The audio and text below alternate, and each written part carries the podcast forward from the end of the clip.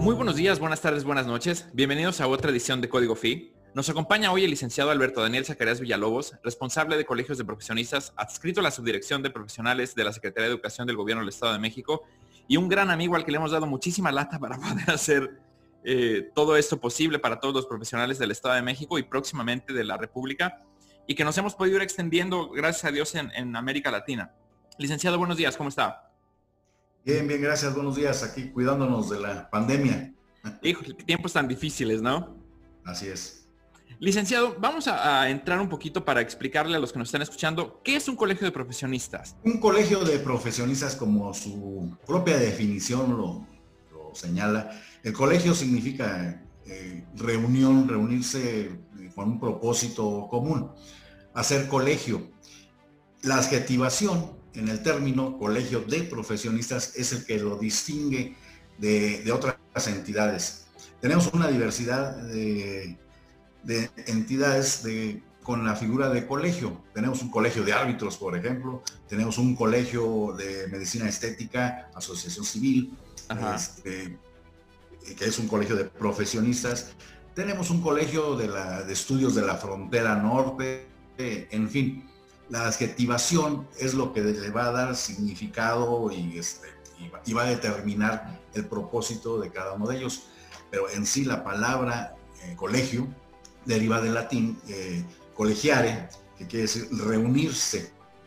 Eh, muchas veces este término se confunde efectivamente con el, pues, el colegio de término académico en, una institución de enseñanza pública, privada.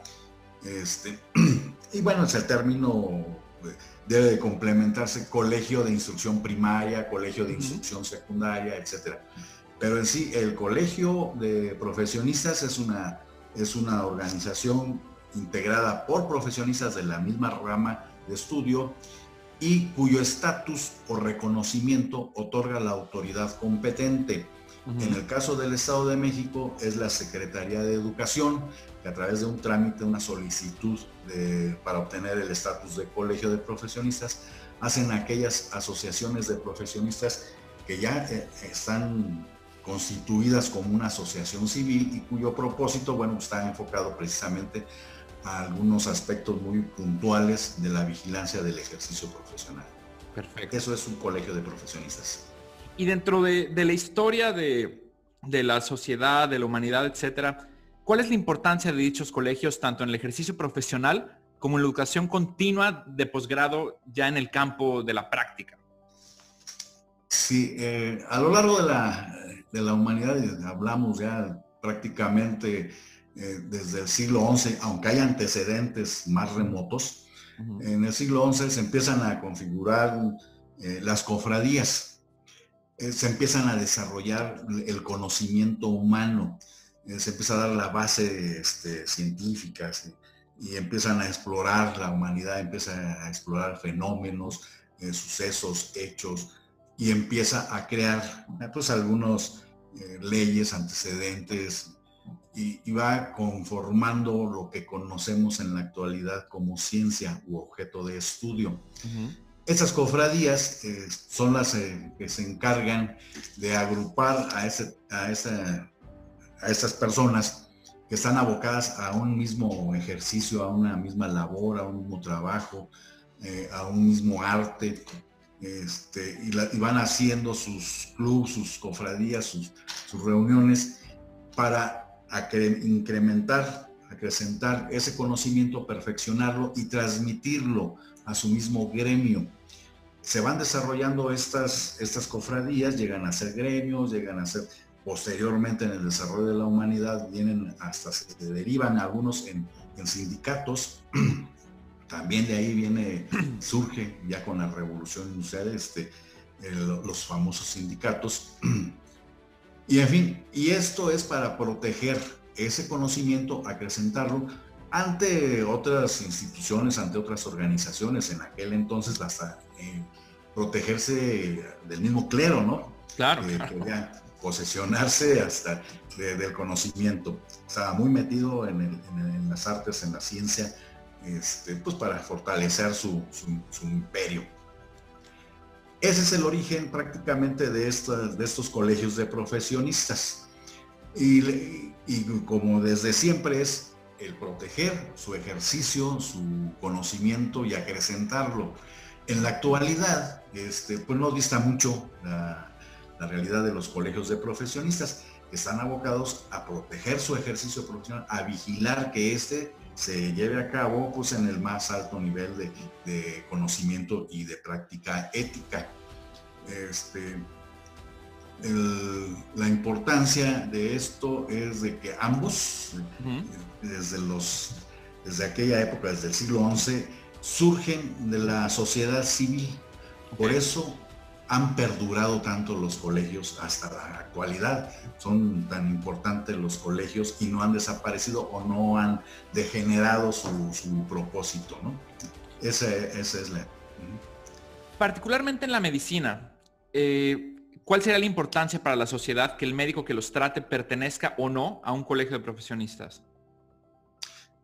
En la medicina es una práctica que tiene que ver mucho este, pues con lo más esencial que tiene el hombre, que es la vida, que es la, que es la salud. Hay actividades profesionales que son reguladas por el Estado, aquellas que tienen que ver con la salud, con el, con el patrimonio, con la libertad, ¿verdad? Este, y son reguladas. Eh, particularmente la, medicina está regulada eh, aquí en la, República Mexicana pues, por la Ley General de Salud, su práctica. Este, está normada esa actividad por la Ley General de Salud. Y es muy importante que un, un profesionista eh, de la medicina esté colegiado porque mucha de su actividad profesional tiene que ver con la confianza que la misma población le otorgue. Muchas veces este, el, el, mejor promotor de un médico pues es el vecino, es el familiar, es el conocido que dice, es que yo acudí a tal consultor y el doctor es excelente, es muy atinado, es muy bueno, es noble, es carismático, en fin, le adornan muchas cualidades, pero si no fuera este, eh, el profesionista, genera esa empatía, genera esa confianza en la sociedad, pues este, muy difícil sería exitoso. ¿Y qué hace el colegio al estar colegiado? Bueno, el estar colegiado le genera esa parte de empatía y esa certeza a la población de que el facultativo que va a, visitar a ver este, está colegiado y eso ya presupone que es una persona que ya acreditó que efectivamente tiene los estudios eh, necesarios para ejercer, que al pertenecer a un colegio de profesionistas eh, bueno, pues eh, tiene acceso a una educación continua, que es lo que otro de los propósitos del colegio, que tiene la posibilidad de certificar esas habilidades, esos conocimientos, esas prácticas profesionales, y que, bueno, pues este, es, una, es un profesionista que está amparado este, y vigilado por su propio cuerpo colegiado y que le obliga a ese mismo cuerpo colegiado a llevar a la práctica un código de ética que es fundamental y muy importante. Ahora que habla de esa, de esa vigilancia sobre el cuerpo colegiado, eh, esa vigilancia del ejercicio profesional, ahora como miembros, ¿cuál sería la responsabilidad para poder luchar contra el intrusismo profesional que es tan fuerte y se está presentando actualmente en todas las áreas, no, no solamente en la parte de la estética, de la cirugía plástica, etcétera, pero ¿cuál sería nuestra responsabilidad? Bueno, eh, es una parte de la vigilancia del ejercicio profesional. Efectivamente, en, muchas de las actividades profesionales se presenta el intrusismo, eh, que es un delito, un delito tipificado en los códigos penales, particularmente en el Estado de México, el Código Penal en su artículo 176 este, lo tipifica este, y, lo, y lo sanciona, obviamente. Eh, la vigilancia del ejercicio profesional, pues también permite que a través de los colegios este, se pueda denunciar esa, esa mala práctica del intrusismo, este, de la usurpación de profesiones, así lo señala el Código Penal aquí en el Estado de México. Este, efectivamente, el, colegio tiene la, la, posibilidad de presentar denuncia penal ante esta práctica y la autoridad de perseguirlo ya incluso de oficio. Aunque ya se desista el profesionista o se desista el colegio, la autoridad lo va a perseguir ya de, oficio ese Y eso es proteger a, la misma profesión y proteger a los, a los profesionales, a los profesionistas de la, de la medicina. porque A la población. A la población sobre todo. Porque una mala práctica no se refleja nada más en, en el profesionista o en el en el mal llamado profesionista, en el nutricista, este, sino que se refleja en todo el gremio, se refleja en todos los médicos. Eh, una mala práctica de un médico señala a todos los médicos. Por eso es tan importante la vigilancia del ejercicio profesional, por eso es tan importante el cumplimiento de ese eh, de la norma deontológica, porque la peor sanción, un, código de ética no es obligatorio, así, no, no lleva una sanción, una penalidad como el Código Penal, ¿no? Claro. Es, es de, se asume como responsabilidad, se asume como propio y es voluntaria su, práctica. Pero un delito pero, Pero duele más, sanciona más este, el saber que una mala práctica mía va a perjudicar al resto de mis compañeros. Esa es la peor sanción que puede haber. Por eso, eso es lo que le da certeza también a la población de que un, profesionista esté colegiado, porque sabe que está eh, obligado moralmente a llevar un ejercicio profesional en el más alto nivel ético. Ahorita usted utilizó una palabra de certeza. En relación a la certeza jurídica en la práctica profesional de la medicina, ¿cuáles serían las ventajas de un médico de, pertenecer a un colegio o no? En cuanto a certeza jurídica. La misma, la misma certeza lo da precisamente todo lo que estamos hablando, ¿no? De la certeza jurídica, la certeza académica, eh, la certeza en conocimientos, eh, el que esté colegiado, eso le da certeza a la población. Sabe que ese profesionista no es improvisado, no es un intuicista, no es este, eh, no es una no es patito, no es un profesionista patito, sino que tiene la certeza, le da esa certeza, ¿no? Efectivamente al, profesionista. esa certeza es, bilateral, tanto para el profesionista como para la población, que sabe que está siendo atendido por alguien que sigue un código de ética, que sigue un código deontológico, que está capacitado, que desarrolló y adquirió las habilidades para atenderlo, ¿cierto? Así es. Sí, en el gobierno del Estado de México eh, se pone a la población al centro de toda de, toda este, política pública. los colegios de profesionistas son auxiliares de, la autoridad en la vigilancia.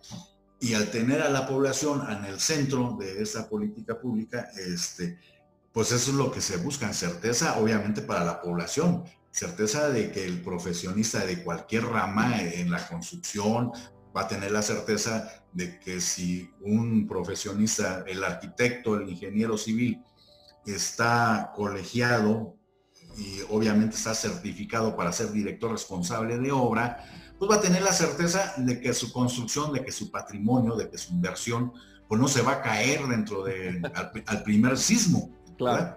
Esa certeza, esa confianza es lo que se está buscando en el ejercicio profesional en el Estado de México, a través de los colegios de profesionistas. Y directamente usted como representante de esta máxima autoridad educativa, que es la SEP, en este caso del Estado de México como Secretaría de Educación, ¿qué tan importante y válida, oficialmente hablando, es la educación continua adquirida a través de un colegio de profesionistas? Es, eh, en esta época, es eh, fundamental, es importantísimo de que la educación continua, esos procesos de educación continua se, lleven a cabo. Eh, no se agota el conocimiento al salir del aula universitaria. Claro. Es, no es deseable que los profesionistas, al obtener su título, al obtener su, cédula personal, se queden nada más con esos conocimientos que adquirieron en el aula para poder obtener eh, la, autorización para ejercer una, una persona sino que por la misma velocidad en que en la actualidad están creciendo eh, se está incrementando el, conocimiento humano, se hace indispensable, se hace necesario este, la educación continua. Eh, no, es como usted acaba, acaba de comentar, que el COVID nos puso otra vez en perspectiva El COVID no lo vimos en la carrera, por ejemplo. Exactamente, exactamente. Y, pero sí sabíamos en la carrera, eh, ustedes, perdón, ah, sí, sí. Este, que, los virus, bueno, existen desde siempre y que esos vienen evolucionando y que vienen mutando y, este, y que se vienen regenerando, etcétera. Y que posiblemente podría venir una, epidemia, un, virus este, letal, este, como muchos que hay y otros que no, no son absolutamente nada letales, pero ya se sabía que, puede la posibilidad, ¿no? Y se está llevando a cabo cada vez más este eh, desarrollo en, la ciencia, en la, en la tecnología, en las nuevas tecnologías computacionales, en la robótica, eh, que se utilizan no nada más en, la industria, sino también en el consultorio, también en la medicina. Se está utilizando todas esas técnicas, todos esos avances tecnológicos, científicos, y aquel doctor que en esta época, en esta sociedad, en esta aldea mundial ya este, no está actualizado, pues va a quedar fuera, no va a poder garantizarle a, sus, a sus pacientes, a, su comunidad, pues los servicios de calidad que de él espera. Un, un eh, estudio de la que mandó a hacer la UNESCO en finales del siglo pasado, nos señalaba, dice, qué, qué dato tan, tan impresionante que desde,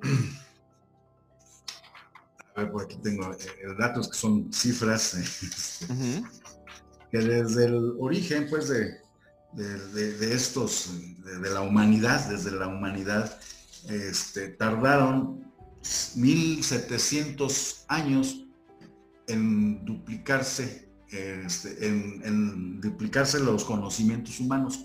A partir de esa fecha se duplicaban cada 50 años. Posteriormente, cada 73 este, días. Actual, actualmente, con todos los avances, con la ciencia, este, y ya para esta, eh, estas fechas se está duplicando cada 73 días el conocimiento humano, todo lo que se sabe de todo el mundo, de toda la ciencia en su conjunto, se duplica cada 73 días, pues eso nos dice qué tan importante es la educación continua. Sí, lo que sabemos hoy y en dos meses ya puede ser no vigente o obsoleto. Así es, correcto, correcto, correctísimo. Tenemos muchos ejemplos en México, tenemos este, precisamente otro colegio, es el Colegio Nacional, pues es una, es una gran claustro ahí donde se reúnen las mejores mentes de, México, este, no todas, porque bueno, su, propia acta constitutiva dice, nada más va a estar integrada por cierto número de, personalidades de la ciencia, del arte, de la academia, de la investigación. Este, y ahí nos damos cuenta cómo ellos vienen evolucionando y desarrollando y, publicando y difundiendo la ciencia de México, la investigación de México. Y nos sorprende ver, por ejemplo, en el, área de astronomía, este, como uno de estos integrantes de este Colegio Nacional tiene en, revistas indexadas, en libros de especialidades, de especialistas en la materia de astronomía, tiene el mayor número de referencias de sus libros en todo el mundo.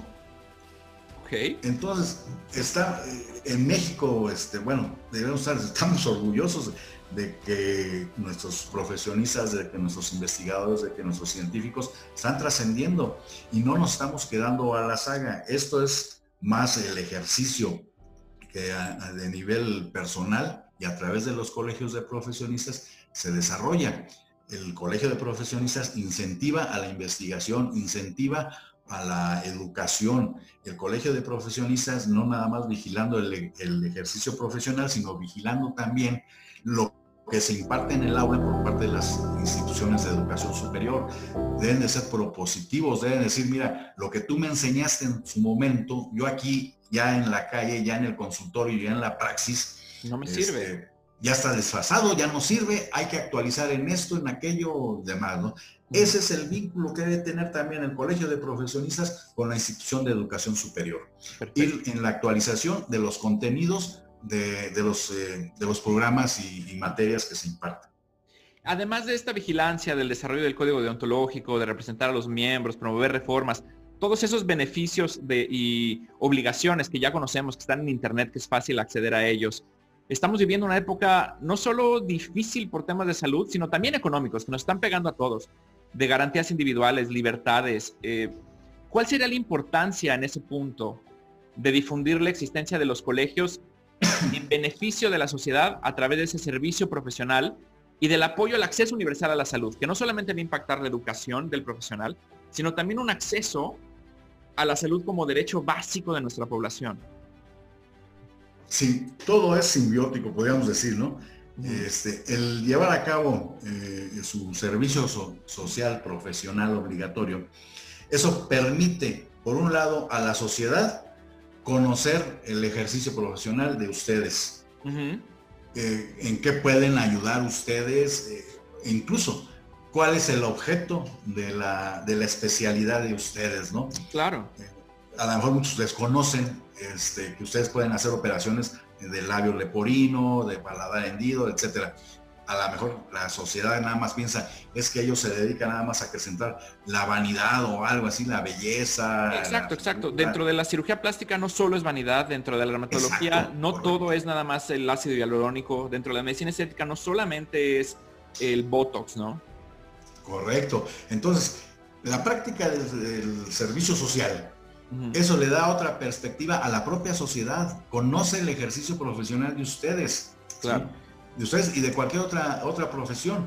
Este, nos decía, por ejemplo, un, médico, dice, es que llega el paciente y con un dolor, una, un malestar en el riñón, y lo mandan al urólogo, dice, pero nunca lo mandan al nefrólogo. Este, dice, hay especialidades, hay eh, carreras, este, profesiones que se desconoce mucho su ejercicio, su actividad, su actividad profesional.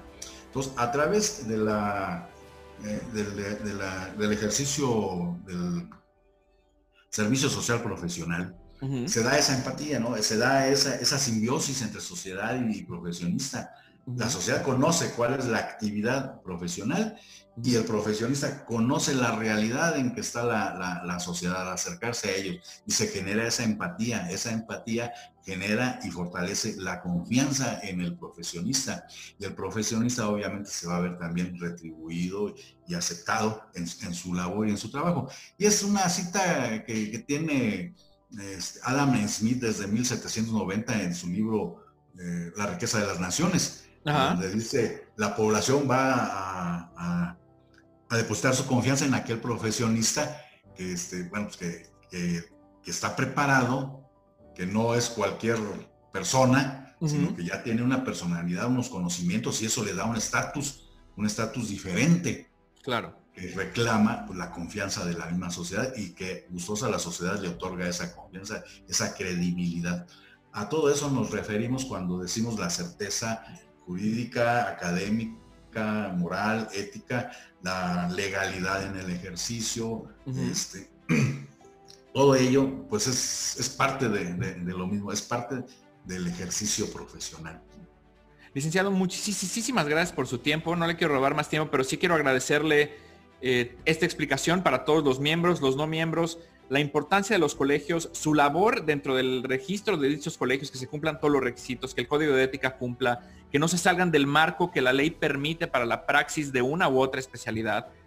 Y para finalizar, si usted quisiera, siempre estas participaciones las cerramos con alguna frase o alguna recomendación para el profesional. ¿Qué le gustaría decir a los profesionales de la medicina hoy en día como un consejo para el éxito, como un consejo para la, buena praxis? Bueno, pues el, consejo que yo, yo podría dar este, para esta ocasión es el de ver su carrera profesional, sus estudios profesionales como un apostolado. ¿sí? El que no ama lo que hace, este, pues le va a costar mucho trabajo avanzar, avanzar en medio de, esta sociedad tan competitiva, este, y tan incierta, ¿no? y, con tantos retos actualmente. Entonces, si no se ama lo que se hace, pues este, afortunadamente hay un abanico muy amplio de profesiones, de actividades, pues yo creo que hay que, que, buscarle por otro lado, ¿no? Y yo felicito de veras a, los que eh, tomaron como profesión la, medicina en todas sus variantes, en todas sus especialidades, en todas sus, sus especialidades. Este, yo los admiro, los respeto, los felicito, porque sé que todos ustedes abrazan esa vocación, tienen esa, ese amor por, la carrera, ¿no? Y yo creo que este, el Hipócrates no, no estaba equivocado, ¿no? desde, su, desde sus comentarios que decía, ustedes deben de, apoyarse entre ustedes mismos y enseñarse y educarse entre ustedes mismos, transmitirse los conocimientos entre ustedes, a sus hijos de ustedes, etcétera. Eso es fortalecer el gremio, eso es fortalecer su, este, su colegio. Y retomar, apóstoles de la medicina. Exacto, exacto. Retomar esa frase de perro no come perro, ¿no? Apoyarnos, crecer, ¿no? Porque estamos aquí para eso, ¿no? Así es, así es.